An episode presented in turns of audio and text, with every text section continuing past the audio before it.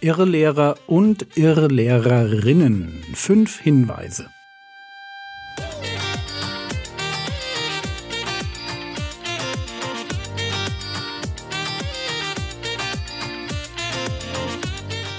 Theologie, die dich im Glauben wachsen lässt. Nachfolge praktisch dein geistlicher Impuls für den Tag.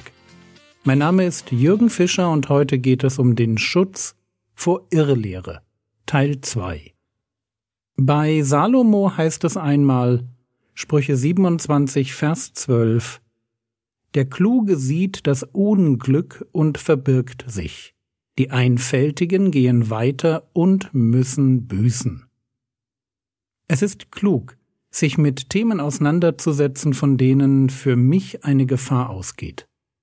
Ein solches Thema ist Irrlehre. Von Irrlehrern geht eine Gefahr aus, weil sie unseren Glauben zerstören können. Paulus warnt sogar den Timotheus vor zwei solchen Irrlehrern. 2. Timotheus Kapitel 2, die Verse 16 bis 18 Die unheiligen leeren Geschwätze aber vermeide denn sie werden zu weiterer Gottlosigkeit fortschreiten, und ihr Wort wird um sich fressen wie Krebs. Dazu gehören Hymenäus und Philetus, die von der Wahrheit abgeirrt sind, indem sie sagen, dass die Auferstehung schon geschehen sei, und den Glauben mancher zerstören. Ich finde das spannend. Falsche Lehre wird in der Bibel als unheiliges leeres Geschwätz oder fälschliche sogenannte Erkenntnis bezeichnet. Und das erstaunt mich selbst immer wieder, mit was für ausladenden Erklärungen und ich kann es nicht anders sagen, mit was für wohlfeilen Worten theologische Konzepte verkauft werden, die aus Gottes Sicht zu nichts weiter taugen, als das Reich Gottes vor suchenden Menschen zu verschließen. Aber wenden wir uns wieder dem Schutz vor Irrlehre zu. Vier Punkte hatten wir bereits, lasst uns also mit Punkt 5 weitermachen. Fünftens Vorsicht vor emotionaler Beeinflussung. Wir leben in einer Zeit, in der sich der Mensch ganz stark über seine Gefühle und damit über sein Wohlbefinden definiert. Der postmoderne Mensch hat einen eher verwaschenen Wahrheitsbegriff und hält oft das für wahr, was sich gut anfühlt. Und auch als Christen können wir uns diesem falschen Denken nur schwer entziehen. Es steckt irgendwie auch in uns drin. Ich kann mir aber eine Sache angewöhnen. Ich kann besondere Vorsicht walten lassen, wenn ich merke, dass ein Prediger mich emotional beeinflussen will sei es durch sein Auftreten, durch die Show drumrum, durch seine Beispiele, durch seine besonders demütige oder coole oder wissenschaftliche Art.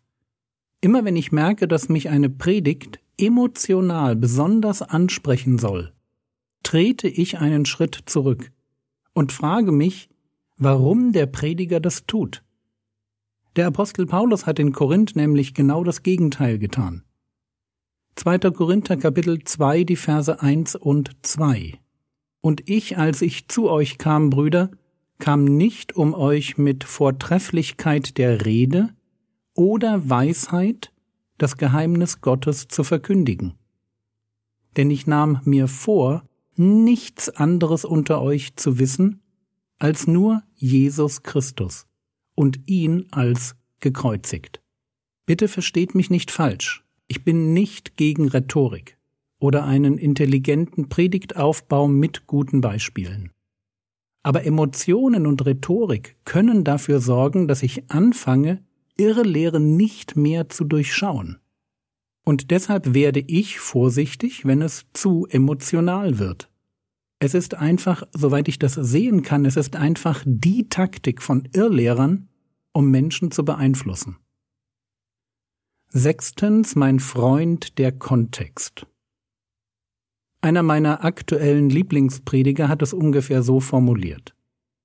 Bring deiner Gemeinde bei, den Kontext einer Bibelstelle zu lesen. Das ist der beste Schutz vor Irrlehre. Und ich kann dazu nur sagen, Amen.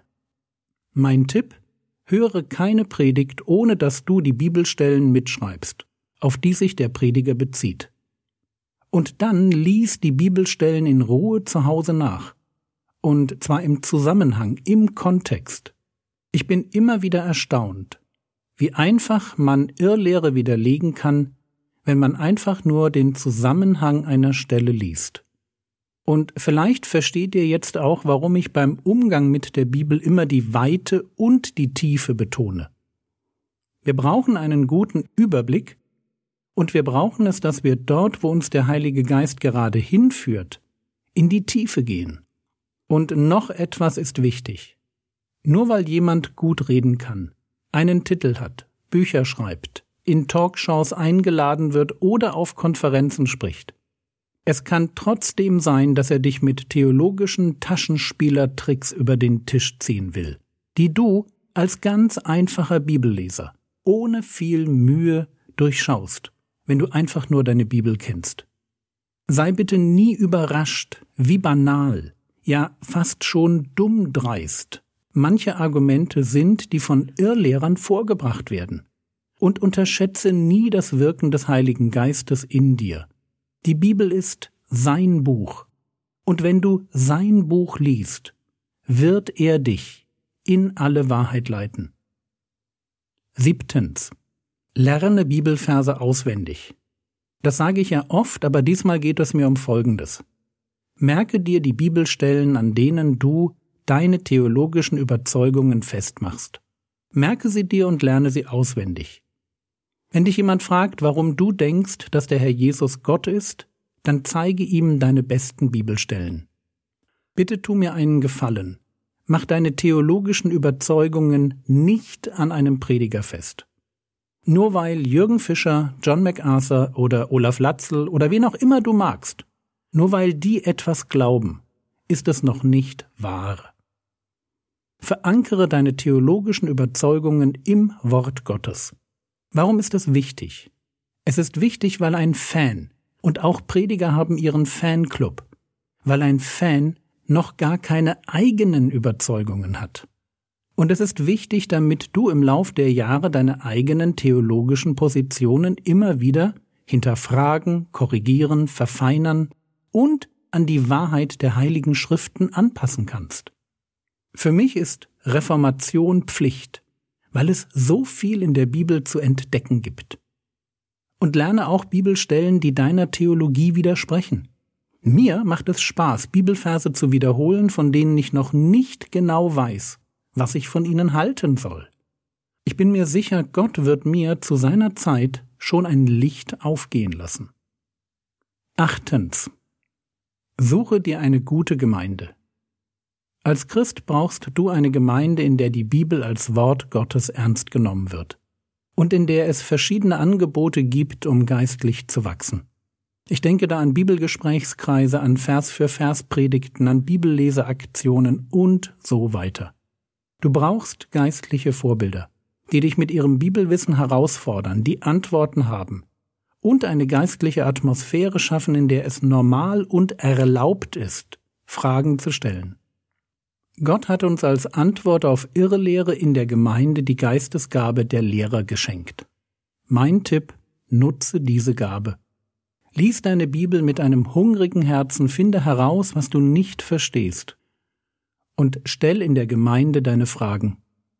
Die Jünger waren auch nicht schlauer als ihre Zeitgenossen. Auch sie haben nicht sofort verstanden, was Jesus gepredigt hat, aber sie haben das Richtige getan. Sie haben Fragen gestellt mach das genauso. Und such dir eine Gemeinde, wo das geht. Das waren meine zweiten vier Tipps zum Schutz vor Irrlehre. Sei ein bisschen vorsichtig bei emotionaler Beeinflussung. Liebe deinen Freund, den Kontext. Lerne Bibelverse auswendig und gewinne echte tiefe Überzeugungen. Und suche dir eine gute Gemeinde.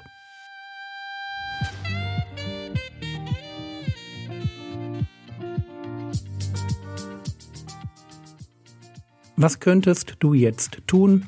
Du könntest darüber nachdenken, was dich denken lässt, dass ein Prediger die Wahrheit sagt. Lässt du dich manchmal von der Emotionalität einer Predigt und von dem Drumrum einlullen? Das war's für heute. Ich habe seit diesem Monat offiziell einen Minijobber, der mich bei Frogwords unterstützt.